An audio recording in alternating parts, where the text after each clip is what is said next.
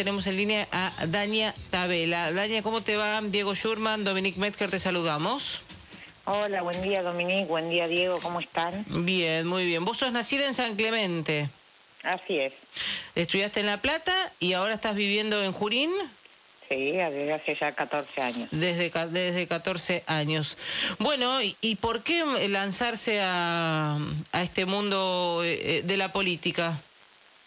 Porque Argentina hoy está viviendo un momento bisagra en el cual es muy necesario que la política se acerque a la gente, a los problemas que, que tenemos y a los que vamos a tener en la pospandemia eh, por la dimensión de la crisis que estamos viviendo y la que, por supuesto, requiere de las mejores voluntades, de las mejores acciones y, por supuesto, este, comprometerse en este momento con la Argentina para nosotros, para Facundo, para mí era algo este, muy, muy importante y sobre todo necesario, ¿no? Así que por eso decidimos dar el paso e involucrarnos en esta etapa de, de la vida política de la Argentina. Eh, Dania, te quiero preguntar por el estilo de, de, Manes, sobre todo porque uno lo viene escuchando hace bastante tiempo, ¿no? Con, con un discurso vinculado a, su actividad y demás.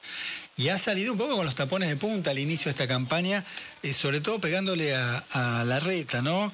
Una suerte como que, bueno, cuando dijo que no gasten los impuestos de los porteños en la campaña, eh, que él no, no ha sido parte de la, de la gestión ni, ni, de Macri ni de Vidal. Eh, ¿Por qué esta, esta cosa disruptiva cuando no era un poco su estilo, por lo menos lo que estamos acostumbrados todos, ¿no? Escuchar de él. Yo creo que fueron las primeras declaraciones. Este, me parece que, la disrupción es parte de esta inclusión de Facundo en la política. Eh, y por supuesto, la mayoría de las declaraciones fueron en expresiones de deseo eh, o realidades, como decir que alguien no formó parte o formó parte de un gobierno tiene que ver con la verdad. Eh, y bueno, esto ha generado algún tipo de reacción en, en, otro, en otra parte del espacio de Juntos. Eh, que de alguna manera tiene que ver con que alguien que no viene de la política empieza o, se inserta en la política y eso genera cambios y, los cambios generan reacciones en el statu quo, pero yo no creo que hoy sea ni siquiera lo más relevante ni lo más importante, lo más importante acá es poder discutir eh, las dos opciones y que la gente elija entre la mejor opción para encabezar la lista de juntos y luego, por supuesto, juntos eh, después del 13, del 12 de septiembre, todos trabajando para, para poder ganarle al frente de todos y mantener el equilibrio y la fortaleza del Congreso. Muchos piensan, eh, Dania, que eh, al tener realmente una, una primaria eh, en el espacio de Juntos, sobre todo en la provincia de Buenos Aires, que es un distrito muy complejo, mucha gente, el Frente de Todos este, está, diría, está contento en un punto de que haya interna porque se, dice se van a pelear entre ellos y, y nos quitan a nosotros, nos corren de, de, quizá las observaciones o o los palos? No, mira, yo creo que las pasos son una herramienta que creó la democracia para mejorarla. Eh, me parece que todo lo demás son especulaciones. Nosotros como espacio político en, su globalidad tenemos muy claro cuál es la verdadera discusión que hay que dar en noviembre.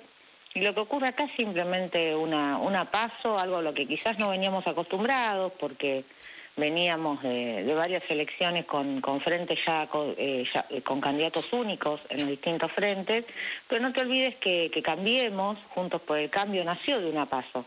Nació de una paso de tres precandidatos a la presidencia. Entonces a mí me parece que ese espacio y luego ganó las elecciones, con lo cual este, no, no me parece que, que de ninguna manera le haga perder competitividad al frente de Juntos, sino todo lo contrario. Lo fortalece, lo hace más plural lo hace más grande y lo demás eh, queda a cuenta de las especulaciones de, los otros espacios políticos. Eh, Dania, ¿cómo definirías el, espacio de Manes y cuál sería la diferencia con la lista de Diego Santilli allí en provincia? Mira, lo primero es que el espacio que hemos conformado, eh, que se denomina Dar el Paso, es un espacio plural con representación de distintos actores este, políticos y sectores políticos. Digo, está Margarita Stolbizer y su partido, el GEN, está el espacio de Emilio Monzó, el espacio de Joaquín de la Torre, la Unión Cívica Radical, este, que vuelve a ser protagonista de un proceso político.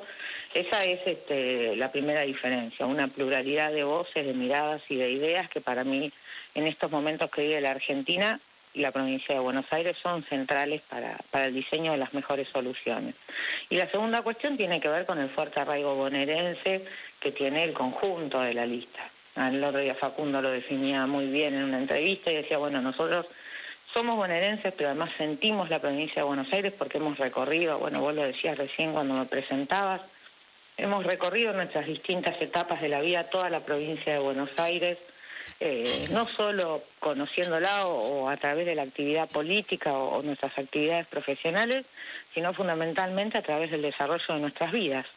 Eh, así que me parece que esas son las dos características centrales. La tercera tiene que ver con que nosotros hemos expuesto un proyecto que tiene a la política como principal herramienta de transformación, pero que pone el centro en el desarrollo y en el progreso del país, apostando a la educación, a la ciencia, a la articulación de ambas con el sector productivo. Digo, me parece que, tiene que ver con eso. Eh, supongamos que, que Dania, llegan al, Congreso, ¿no? Y, hay y hay también, este, se cree que intenciones por ahí de una reforma judicial. ¿Ustedes qué harían con eso? ¿Lo apoyarían? No, la reforma judicial tal cual está planteada o tal cual han dejado eh, visualizar eh, las actuales autoridades del Poder Ejecutivo Nacional no es el tipo de reforma judicial que nosotros creemos que la justicia necesita. Nosotros creemos que lo primero que hay que garantizar en una república es la independencia de poderes. Lo segundo tiene que ver con la calidad institucional. Todo aquello que ponga en riesgo la independencia de poderes afecta la calidad institucional y afecta la posibilidad de que los argentinos volvamos a confiar en el sistema de gobierno. Y en la medida en que esa confianza no se restaura, todas las demás cuestiones que tienen que ver con la inversión, con la educación, con la posibilidad de desarrollar y progresar en la Argentina, eh, no, no tienen posibilidad de, justamente de progreso. Entonces, la verdad es que la reforma judicial que hoy está planteando el Poder Ejecutivo Nacional está teñida de razones políticas barra personales. Nosotros creemos que no es el momento, ni la forma, ni los contenidos de la reforma judicial que hay que llevar adelante. Y Dania, te quiero preguntar por educación, ¿no? Porque vos venís de ese ámbito como vicerrectora de la Universidad del Noroeste ahí en provincia de, Buenos Aires. Has trabajado, ¿no? Durante la gestión de, Cambiemos con Esteban Burrich, ¿no? En el área de, educación. Eh, contamos un poquito cuáles son las propuestas en ese área, más allá de la polémica central que ha, digamos, abarcado básicamente estos últimos tiempos respecto a clases virtuales o clases presenciales. Sobre todo me parece porque hay un déficit, ¿no? Hay mucha, muchos chicos que han abandonado eh, la escuela en estos tiempos. Exactamente, bueno, yo fui subsecretaria y secretaria de Políticas Universitarias durante eh, la gestión de Esteban Bullrich en el Ministerio y de Alejandro Finocchiaro. Eh, la verdad es que yo creo que la educación tenemos que discutirla en torno a dos dimensiones. Por un lado, la calidad, que es algo que viene muy afectado desde hace muchísimos años y que la pandemia no hizo más que exponerlo, ponerlo sobre la mesa, porque todos los papás y las mamás veíamos en nuestros hogares, en nuestros comedores, cotidianamente, este, cómo, cómo la calidad educativa se había deteriorado, más allá de que algunos podíamos tener la, sospecha, eh, lo vimos contrastado en nuestra vida cotidiana. Y la otra cuestión que vos muy bien planteás tiene que ver con la inclusión.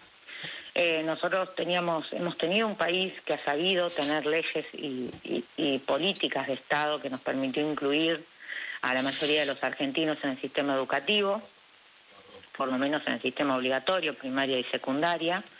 Eh, y luego, bueno, el acceso irrestricto y la gratuidad al sistema de educación superior nos ha permitido tener tasas de cobertura similares a los países de la OCDE, pero la realidad es que en este último año y medio, según los datos que el propio ministro de Educación de la Nación ha manifestado en algunas entrevistas, no se conocen los datos en particular, pero sí datos en líneas generales, más de un millón y medio de jóvenes, niños, niñas eh, han abandonado esos estudios o se han desvinculado.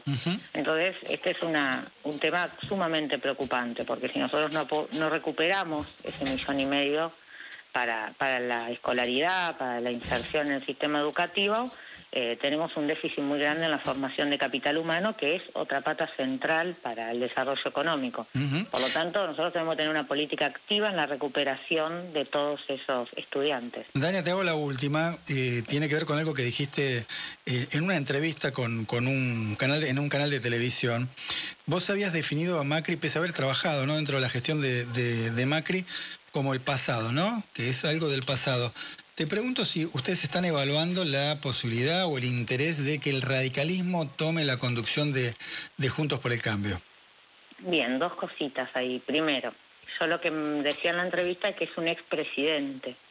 Este, y los expresidentes tienen un rol en los países. Digo, cuando uno mira los países este, que se han fortalecido democráticamente e institucionalmente, los expresidentes tienen un rol. Lo que no se puede es estar todo el tiempo discutiendo la política actual en términos de las expresidencias. Este, lo digo por, por Mauricio, pero también digo, lo digo por eh, cualquier otro expresidente de los que podamos este, hacer memoria y que todavía están entre nosotros. Eh, eso es lo primero, digamos, porque además eh, no es este, negativa la consideración este, que yo hago, sino por el contrario, digo, cambiemos le permitió a este país entender, o a la democracia de este país, que podía haber alternancia en el gobierno, culminar los mandatos este, y poder aportar calidad a la, a la, democracia en este sentido. La segunda cuestión, que es lo que, que es la, la, pregunta que vos me planteabas, bueno, la Unión Cívica Radical viene de un proceso de discusión interna muy importante, sobre todo en la provincia de Buenos Aires, pero también en la ciudad autónoma, en Córdoba, en Santa Fe, donde la mayoría de los afiliados se manifestaron, la mayoría que ya prácticamente todos, se manifestaron en términos de la necesidad de que el radicalismo volviera a tener un rol protagónico, volviera a liderar la unión, el frente de Juntos, eh, o, liderara, porque la verdad es que no lo hizo en sus comienzos.